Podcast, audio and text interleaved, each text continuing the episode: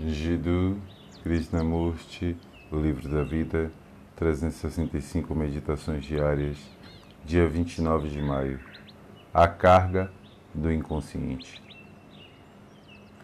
O enorme peso do passado nos pressiona em determinada direção, internamente, inconscientemente. Como uma pessoa pode acabar com tudo isso? Como o inconsciente vai ser purgado imediatamente do passado. Os analistas acham que o inconsciente pode ser parcial ou até mesmo completamente purgado por meio da análise, da investigação, da exploração, da confissão, da interpretação dos sonhos, etc. De modo que, no mínimo, você se torna um ser humano normal, capaz de ajustar seu self ao ambiente presente.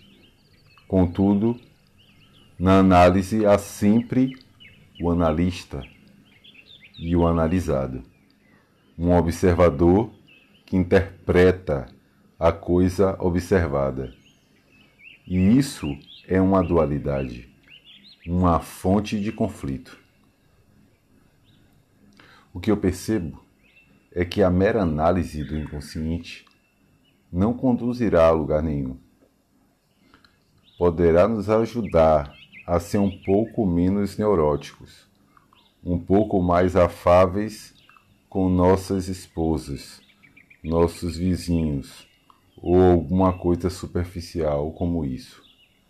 No entanto, não é sobre isso que estamos falando.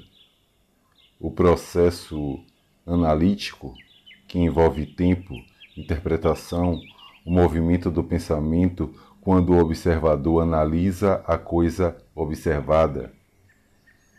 Não pode se livrar do inconsciente. Por isso, eu rejeito totalmente o processo analítico.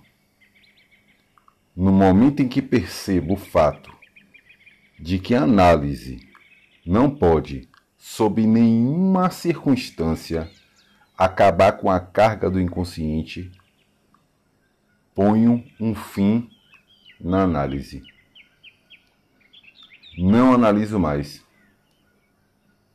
Então, o que aconteceu?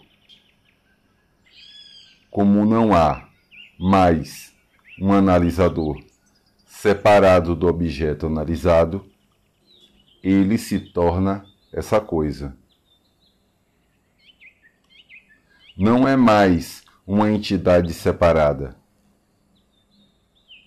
Então, percebe-se que o inconsciente tem muito pouca importância.